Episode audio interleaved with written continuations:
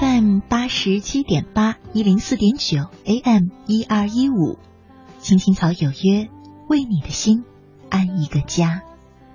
收音机前的听众朋友们，草家的家人们，大家晚上好。欢迎准时走进由中央人民广播电台华夏之声为你带来的《青青草有约》，我是你的朋友乐西，在遥远的首都北京向你送去夜晚的问候。你在他乡还好吗？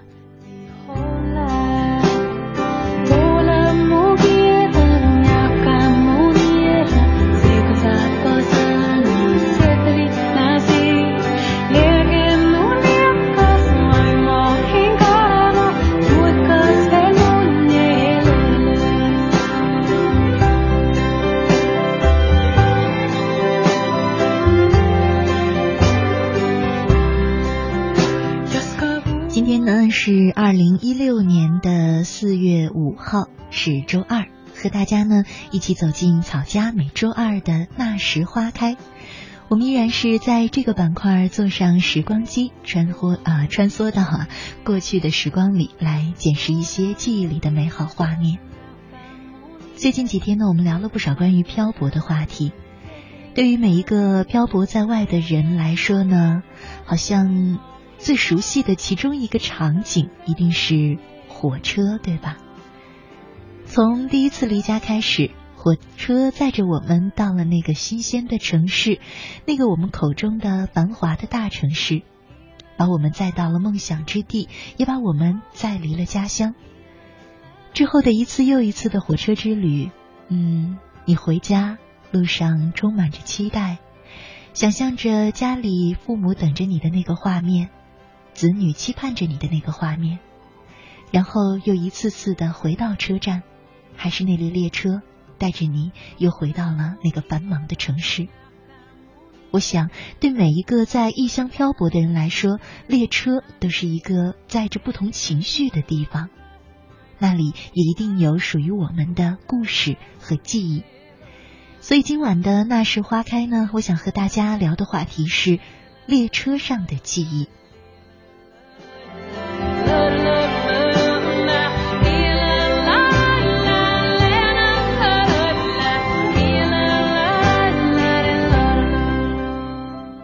们节目进行的同时呢，你依然可以通过微信参与到我们的直播互动当中。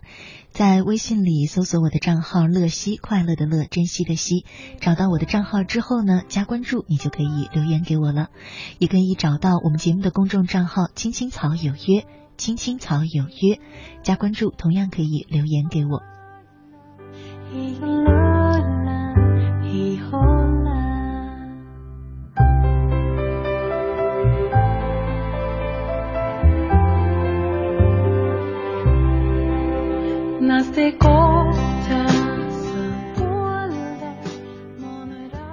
节目的一开始呢，我想和大家分享的那篇文章，《明天》，相信每一个人都听过的《明天》。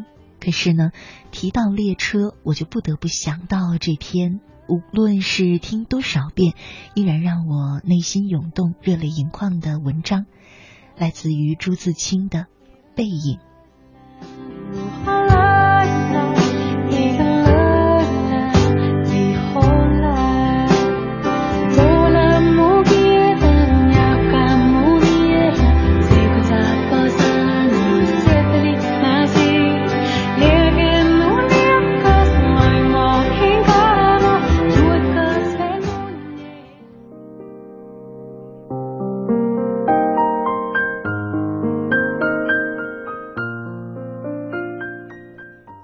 我与父亲不相见已二余年了，我最不能忘记的是他的背影。那年冬天，祖母死了，父亲的差事也交卸了，正是祸不单行的日子。我从北京到徐州，打算跟着父亲奔丧回家。到徐州见着父亲，看见满院狼藉的东西，又想起祖母，不禁簌簌的流下眼泪。父亲说：“事已如此，不必难过。好在天无绝人之路。”回家变卖典质，父亲还了亏空，用借钱办了丧事，这些日子家中光景很是惨淡，一半为了丧事，一半为了父亲赋闲。丧事完毕，父亲要到南京谋事，我也要回北京念书，我们便同行。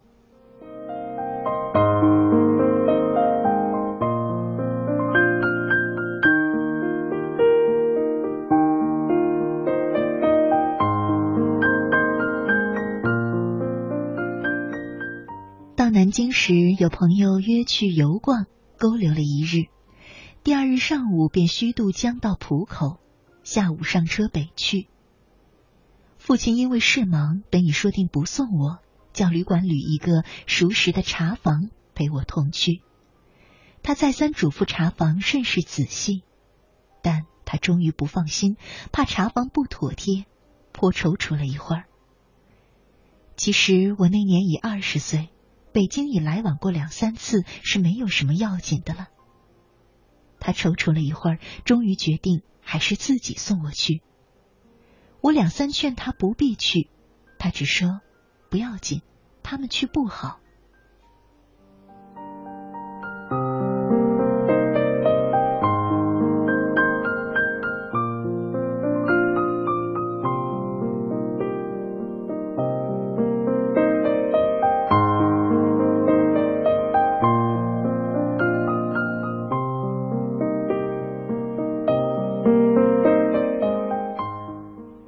过了江，进了车站。我买票，他忙着照看行李。行李太多了，得向脚夫行些小费才可以过去。他便又忙着和他们讲价钱。我那时真是聪明过分，总觉他说话不大漂亮，非自己插嘴不可。但他终于讲定了价钱，就送我上车。他给我拣定了靠车门的一张椅子。我将他给我做的紫毛大衣铺好座位，他嘱我路上小心，夜里警醒些，不要受凉，又嘱托茶房好好照应我。我心里暗笑他的愚，他们只认得钱，托他们只是白托，而且我这样大年纪的人，难道还不能料理自己吗？唉，现在想想，我那时真是太聪明了。我说道。爸爸，你走吧。他往车外看了看，说：“我买几个橘子去，你就在此地，不要走动。”我看那边月台的栅栏外有几个卖东西的等着顾客。走到那边月台，需穿过铁道，需跳下去又爬上去。父亲是一个胖子，走过去自然要费些事。我本来要去的，他不肯，只好让他去。我看见他戴着黑布小帽，穿着黑布大马褂，身轻布棉袍，蹒跚的走到铁道边，慢慢探身下去，尚不大难。可是他穿过铁道，要爬上那边月台就不容易了。他用两手攀着上面，两脚在向上缩，他肥胖的身子向左微倾，显出努力的样子。这时我看见他的背影。我的泪很快流下来了，我赶紧擦拭了泪，怕他看见，也怕别人看见。我再向外看时，他已抱了朱红的橘子往回走了。过铁道时，他先将橘子散放在地上，自己慢慢爬下，再抱起橘子走。到这边时，我赶紧去搀他。他和我走到车上，将橘子一股脑放在我的皮大衣上。于是扑扑上衣上的泥土，心里很轻松似的。过一会儿说：“我走了，到那边来信啊。”我望着他走出去，他走了几步，回过头看见我说：“进去吧，里边没人。”等他的背影混入来来往往的人里，再找不着了，我便进来坐下，我的眼泪。又来了。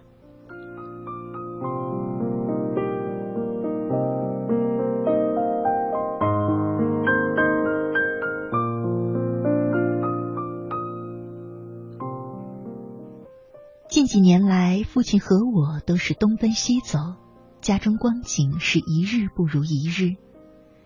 他少年出外谋生，独立支持，做了许多大事，哪知老境却如此颓唐。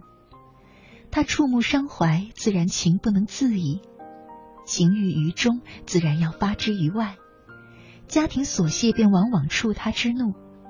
他待我渐渐不同往日，但最近两年的不见，他终于忘却我的不好，只是惦记着我，惦记着我的儿子。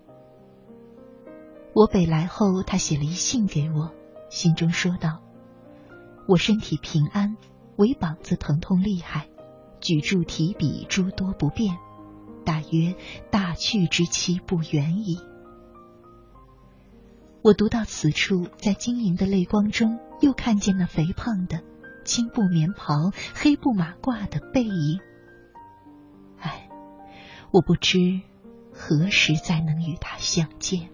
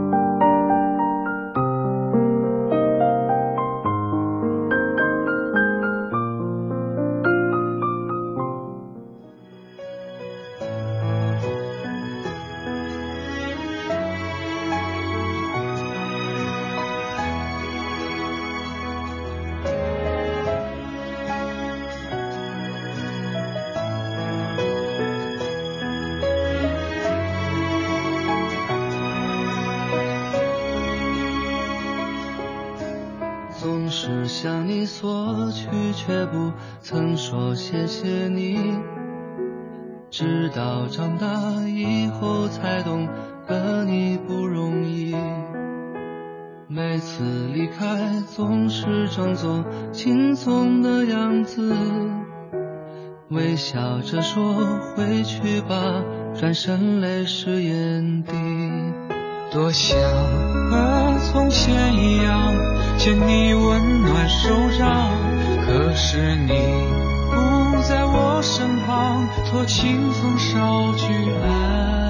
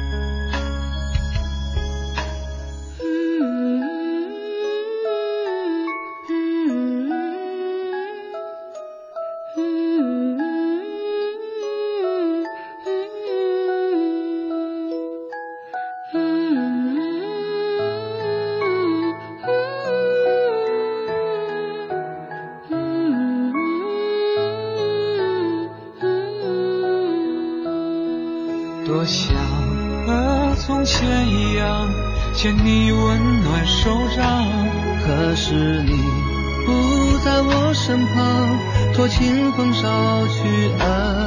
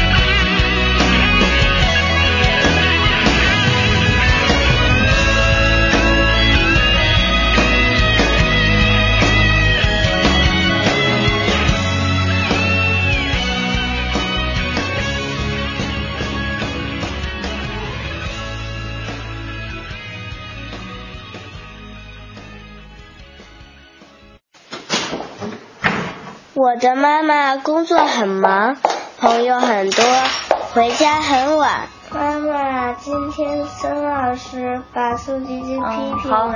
赶紧睡吧啊！妈妈明天早上还上班，你还上学呢，好吗？我爱妈妈，妈妈也爱我，可是她不知道我想什么，我也不知道她想什么。那我现在正在看你的这个计划。我的爸爸总是在讲电话，他的每一通电话好像都很重要。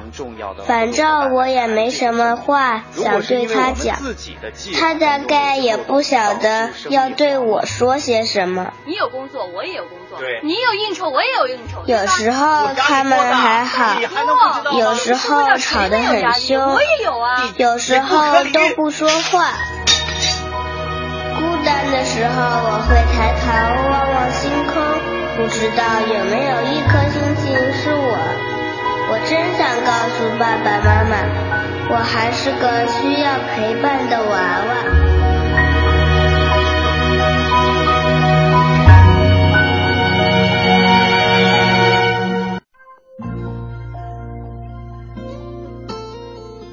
许多年以来，都是这样一个人默默的走。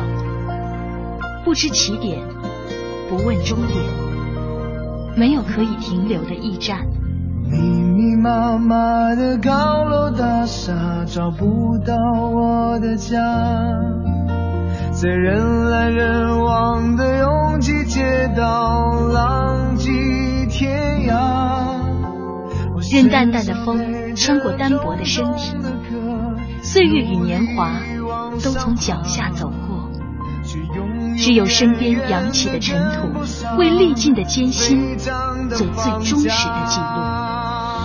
给我一个小小的家，蜗牛的家，当风遮雨的地方，不必太大。青青草有约，在漂泊的岁月里，为你的心。一个家。一个属于自己温暖的我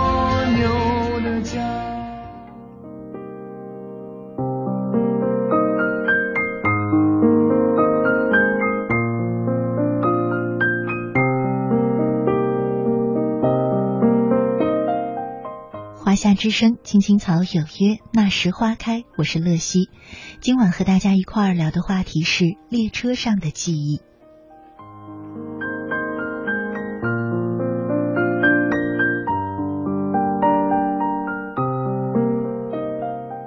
微信上一位叫做 Tulip 的朋友，他说：“乐西姐晚上好，记得读书的时候到现在一直喜欢《背影》这篇文章，有很多感人的细节。是啊，嗯，我们第一次接触这篇文章好像都是上初中的时候，对吧？课本里的文章，可能那个时候我们只知道他是一个嗯有名的作家写的一篇名篇。”好像老师还让背诵过，至于其中的情感啊，十几岁的我们可能未必能有那么深刻的感受。直到有一天我们自己也离开家了，一次又一次的父母到车站去送我们，好像文章当中写的那种场景，父母的那个背影，才在我们的心中扎下了根儿。嗯，还有一位朋友，嗯，耀耀。他说：“相信每一个在异乡的人都对春运有过一段苦难的回忆。曾经在火车的三人长椅上睡过一宿，曾经爬过火车的窗户，所以看到高铁给中国带来的变化，由衷的感到欣慰。”嗯，接下来的时间呢，就和大家分享一篇关于春运的文章吧，名字叫做《一个没挤上火车的人》。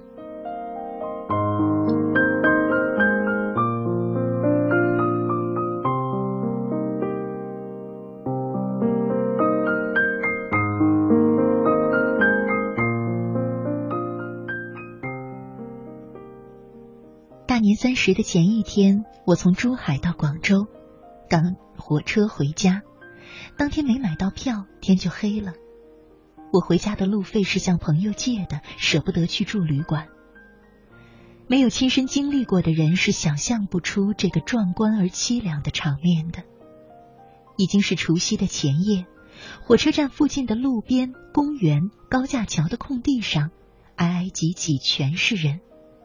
许多人已在这里坐了几天，像无家可归的难民，在一个不知名的公园门外。我靠墙坐着，一觉睡到清晨，想着音乐的洒水车过来都不知道，被冷水浇了一头一脸才醒过来。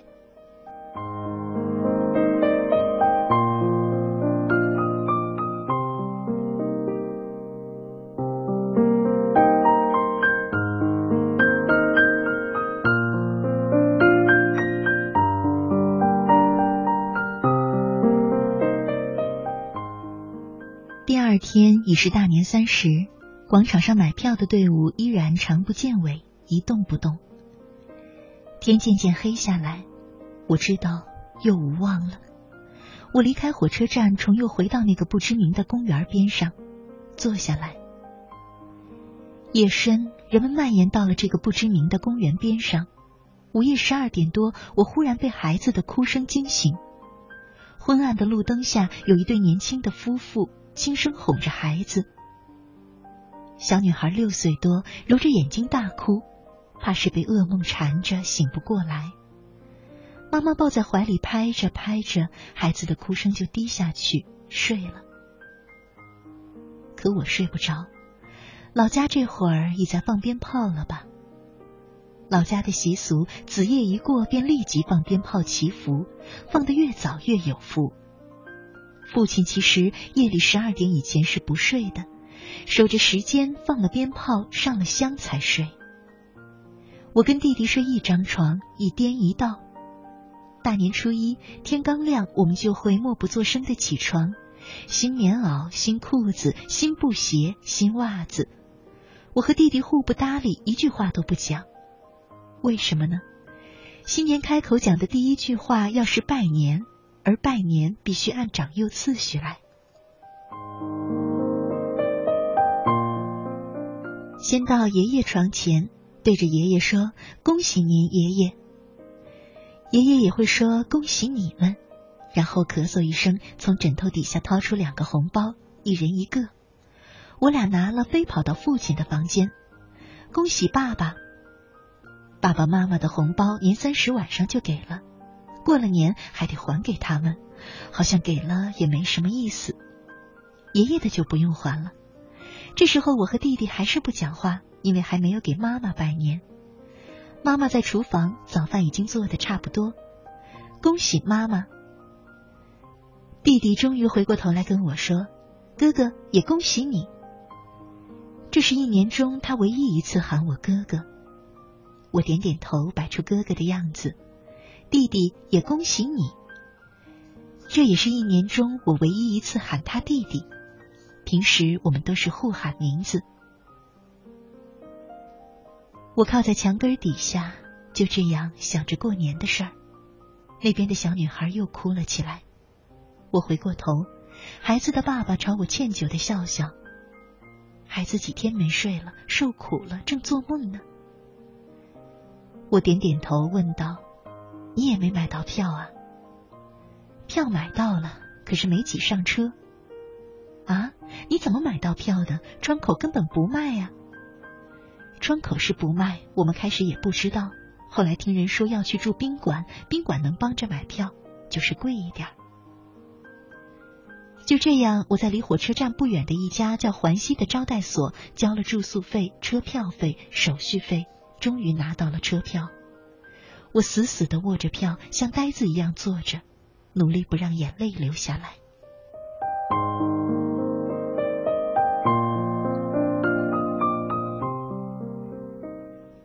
大年初一去南京的火车一动不动的停在站台，人山人海。我不要命的往上挤，终于挤了上去，被扁扁的卡在一个窗子的边上，脸朝外。火车缓缓的启动。门关上，许多人跟在后面跑着跑着。忽然看到昨晚坐在我边上的那个小女孩的父亲跟着车子拼命奔跑。只有他，小女孩和她的妈妈怕是已经挤上了车。火车越来越快，年轻的父亲跑着跑着。这是大年初一。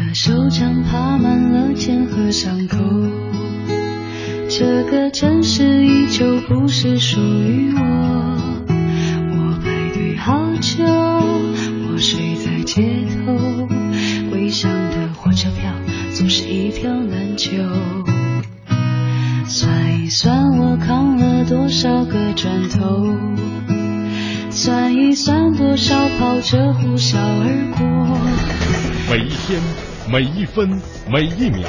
用独特的视角梳理天下新闻，用质朴的语言品味文化岭南，用动听的音符奏响华美乐章。听新闻，品文化。这里是 FM 八十七点八，一零四点九，AM 一二一五，中央人民广播电台华夏之声。华夏之声、香港之声手机客户端新版上线，全新的界面升级，全方位的听觉感受。这里有最新的港澳新闻在线点播收听，精品节目欣赏，还有主持人个性化的呈现。华夏之声、香港之声手机客户端，打造新媒体的完美体验。登录各大手机应用商店，搜索“华夏之声”或“香港之声”，就可以免费下载。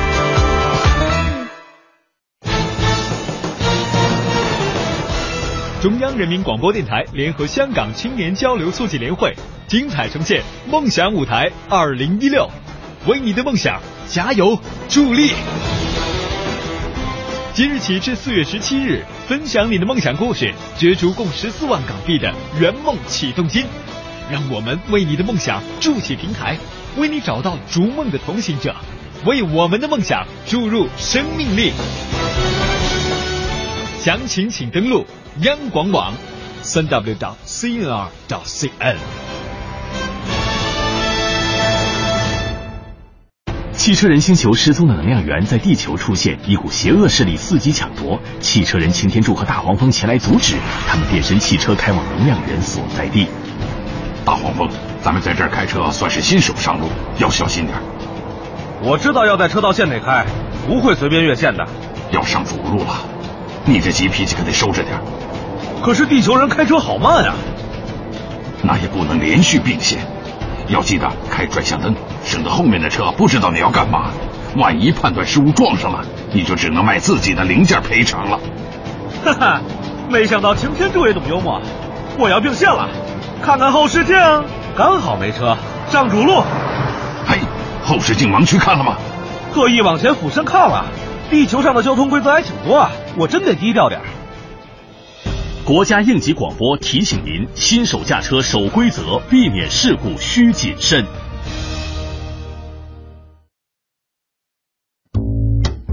您正在收听的是《青青草有约》，FM 八十七点八，华夏之声，欢迎您继续收听。有一个孩子独自在外打拼。有成功的喜悦，也有更多奋斗的艰辛。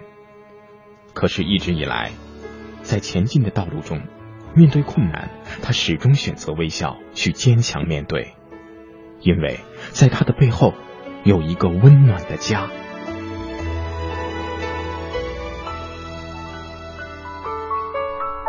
这个孩子是我，也是你。青青草有约。更是我们心底的那个家。每晚十点，在这里，让我们卸下一天的烦扰，洗去心中的尘埃。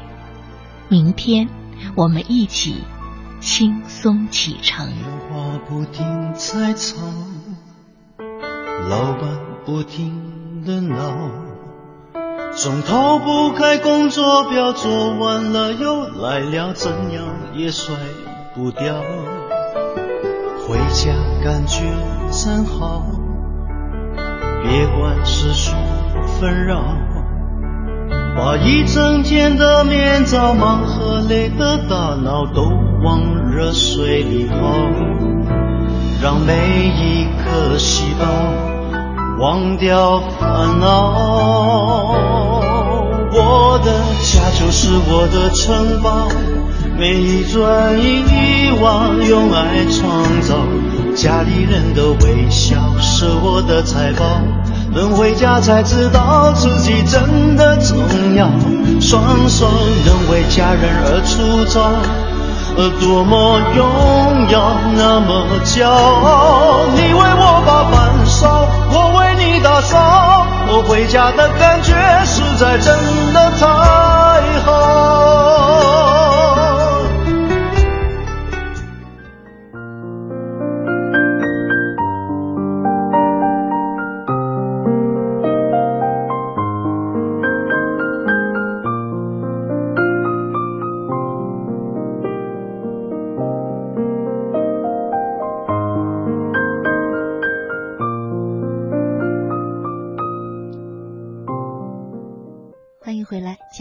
听众朋友，你现在正在收听的节目呢，是由中央人民广播电台华夏之声为你带来的《青青草有约》，我是你的朋友乐西。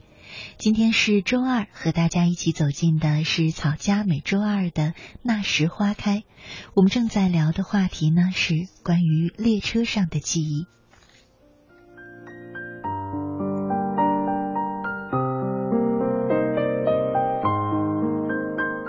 刚刚和大家分享过一篇文章，一位叫做遇见美好的朋友，他说，听今晚的节目呢，想起来前几天啊回来过年写的一条说说，是这样的：一上车就吐，吐到下车的最后一刻，每次难受的要命的时候，我就在想，我干嘛要去那么远的地方工作？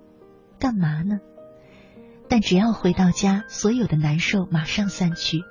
家是个治愈所有难受和悲伤的地方。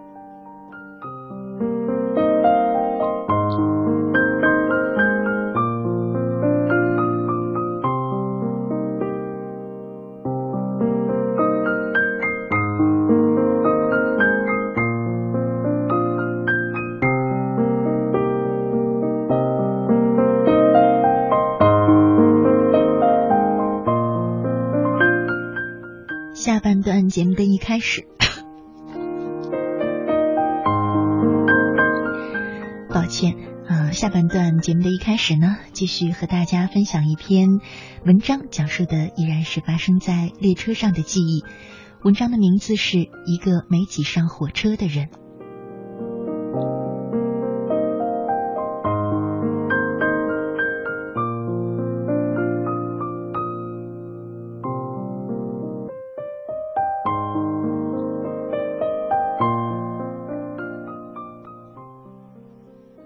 三十的前一天，我从珠海到广州，赶乘火车回家。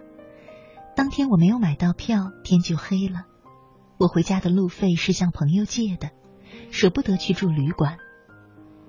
没有亲身经历过的人是想象不出这个壮观而凄凉的场面的。已经是除夕的前夜了，火车站附近的路边、公园、高架桥下的空地上，矮矮挤挤全是人。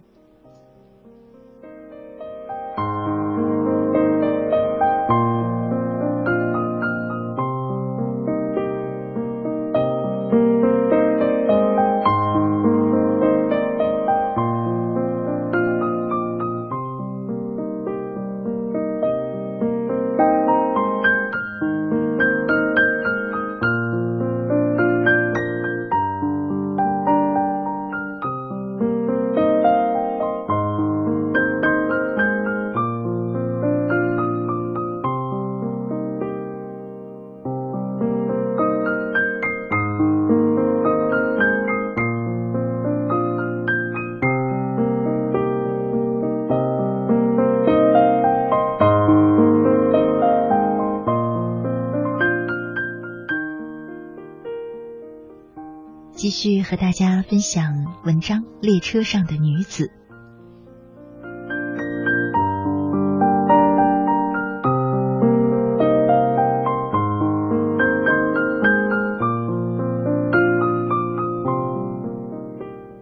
广州到洛阳的幺幺二六次列车上，最初是他的声音引起我对他的注意，毕恭毕敬的，有一种小草向上仰视参天大树的诚挚。听得出，他只是一个普通职员，在向部门主管告假。为赶时间，走时仓促的没来得及当面道别，就补打一个电话。人多场合，言辞里过于恭敬，不免有些卑微。可他似乎没有这种意识，在每个人都可以活得很拽的年头，他的谦恭没有一丝遮掩，就像退潮后裸露的一片岩石。他的第二个电话是打给父亲的，说自己已经坐上车，车次几点出发，让父亲放心，并且说到回去的时候不用来接，不要担心。看年纪，他有三十好几了吧。当然懂得如何体恤年迈人之心。第三个电话是给同事，还是工作上的事情，把与主管说的内容复述了一下，可能是他工作交接的对象。最后一个电话极简短，猜想可能是给她老公的，说一切顺利，到家了再打电话。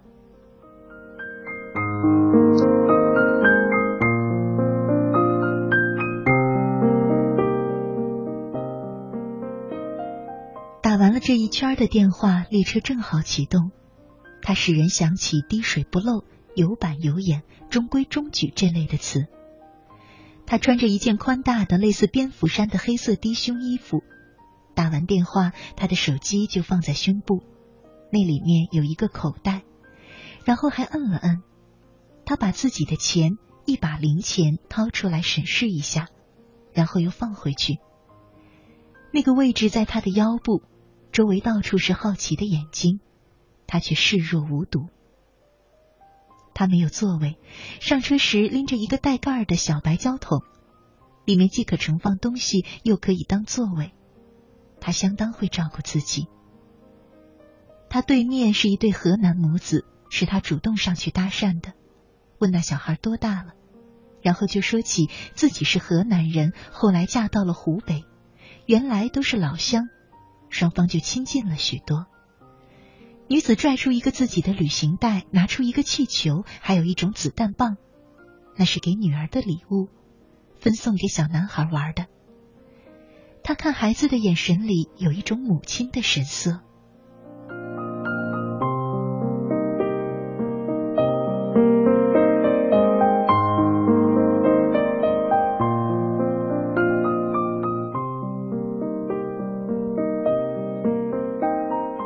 在这个是旅途为受累的列车上，他显得十分的好心情，弯弯绕绕的与那个母亲家里长里短的说个不停，让一旁的人都知道了他的工作、薪水，她老公在什么单位，他们有几个孩子。他仿佛不是在坐长途列车，而是坐在自家的门口晒着太阳，而周围的旅客就是他对门的好邻居。他胃口也好。火腿肠，一种包装寒碜的饼干，他吃了一路，喝的就是大瓶的矿泉水。列车进入湖北境界，再有半个小时，他就到目的地了。他去洗漱一下，回来就又拽出自己的那个旅行袋，拿出一个小小的化妆盒，先是用粉饼很匀的涂在面部，然后红的胭脂在脸颊处淡淡一抹，接着是眉笔。把眉画出柳叶的形状，顺带眼影也涂了出来，最后是口红。化妆前与化妆后没有多大的区别，但她勤于修饰，以美示人，让人想起篱笆墙上的牵牛花，不太美丽，但生机盎然。想起雨中的一丛生菜，无人注视，却自顾自的使劲绿着。该下车了。那么短的时间里，他就和那对母子结下了友谊。他的行李像个小货架，下车时要人抬着才行。那对美母子没有待到他提出请求，就主动的充当他的援手。他走了，像一缕阳光，就这样从窗子里溢了出去。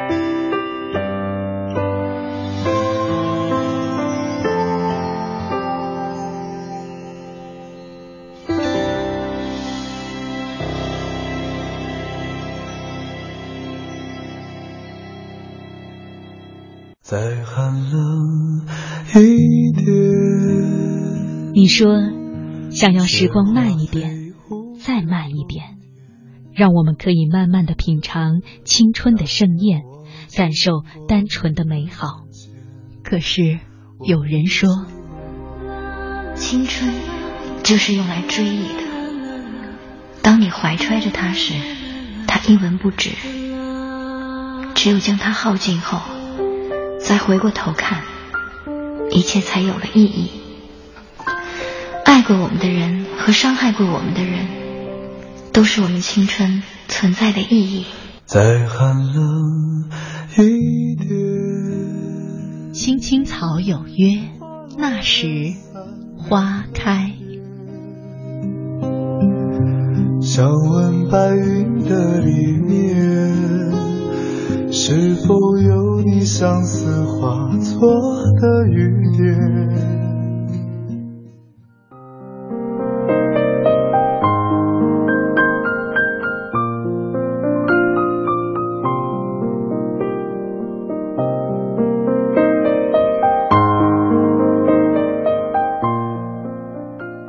华夏之声，青青草有约，那时花开。我是乐西，今晚和大家一块聊的话题呢是列车上的记忆。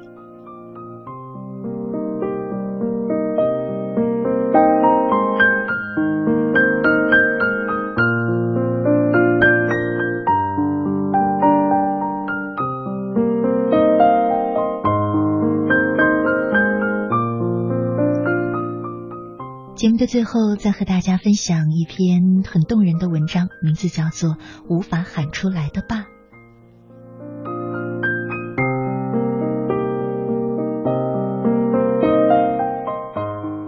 那次我去外地出差，一上火车，我的座位上居然坐着一个黑不溜秋的男人，闭着双眼，怀里抱着一个四五岁的男孩，孩子已经睡熟了，脸上的表情安详平静。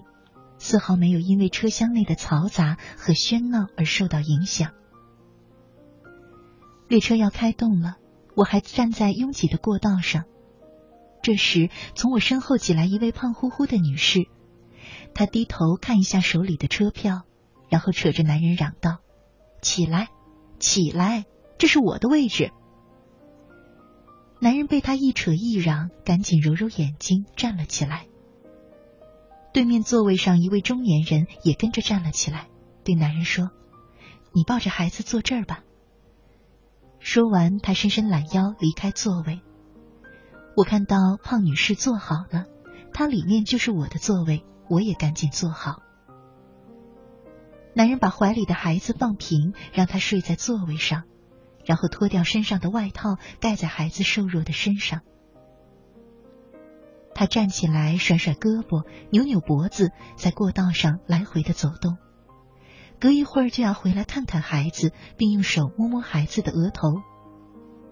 大约一个小时后，孩子醒了，男人眼尖，很快就抽身回来。孩子没有吭声，只用眼睛看着男人，又长又黑的睫毛眨巴眨巴的。男人什么也没有说，在行李架上扯下一个包。从包里掏出一大碗桶面，轻言细语的对孩子说：“我去接点开水啊。”孩子点点头笑了，还露出两颗洁白的门牙。从他的笑容中，我这才发现她是个小女孩，还是个哑女。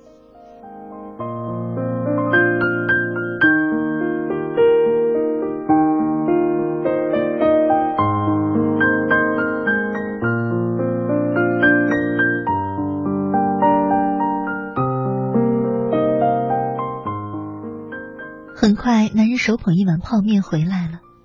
哑女拿起筷子要吃，他小声的说：“烫，烫，等会儿再吃啊。”哑女望着男人，停下手，大概是想着哑女饿了。男人用筷子挑起几绺面，放到嘴巴前，使劲的吹着气，吹完，把筷子上的面喂进了哑女的嘴里。哑女眼含笑意，张开嘴巴吃了起来。一会儿，女孩用手掐了掐男人的手。男人问：“吃饱了？”女孩微笑着点一点头。男人又说：“那我吃了。”女孩再次微笑着点头。男人用嘴唇靠近方便面的碗沿儿，三下五除二，呼啦啦的一阵就把面给吃完了。等他扔掉方便面块回来的时候，女儿坐在座位上坐立不安，着急的用手抓着上衣。他抱起孩子，从过道走向厕所去了。原来女孩是要上厕所，哑女的所需和所求全都是靠眼神传递给那个男人的。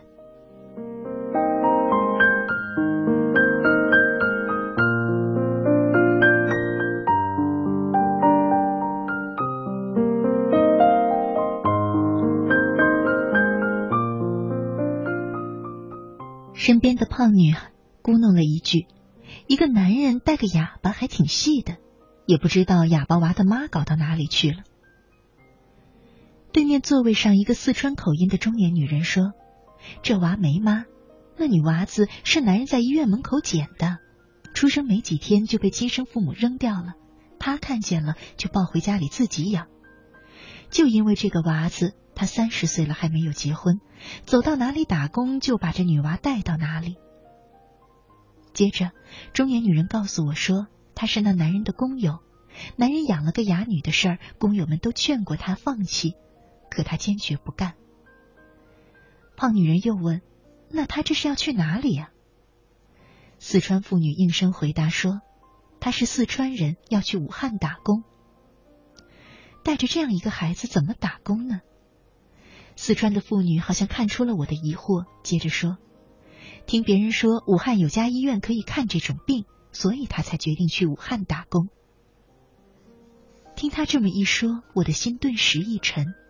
一个农民工带着一个病孩子，一边打工一边寻医，其艰难可想而知。正说着，男人抱着哑女从过道慢慢走了回来。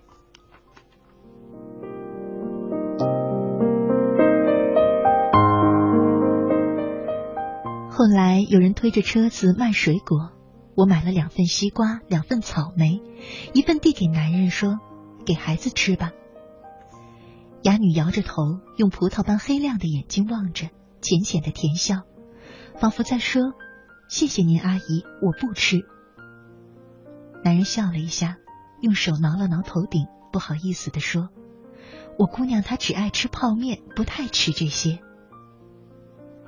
他们父女委婉的拒绝了我的怜悯。下了车之后，我看着他背着一个大包，把女孩架在脖子上，女孩用双手环绕着抱住他的额头。我忍不住跑前几步，踮起脚来拉住女孩的手，在她粉嫩的脸上摸了一下。肩上的女孩回头冲着我笑了一下，那双会说话的眼睛忽闪忽闪的，好像对我说：“您不用担心我。”我有爸爸照顾。我站在川流不息的出口，望着那个黑不溜秋的男人瘦弱的背影，感慨万千。平凡普通的外表下，却隐藏着一颗善良、高贵的灵魂。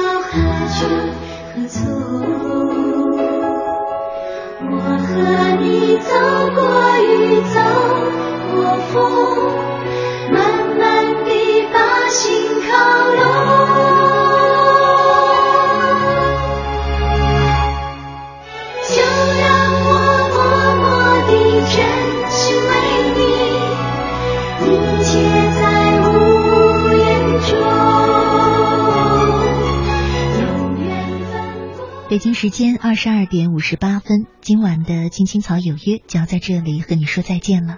感谢你一个小时的守候与陪伴，我是乐西，明天的同一时间依然在草家等着你。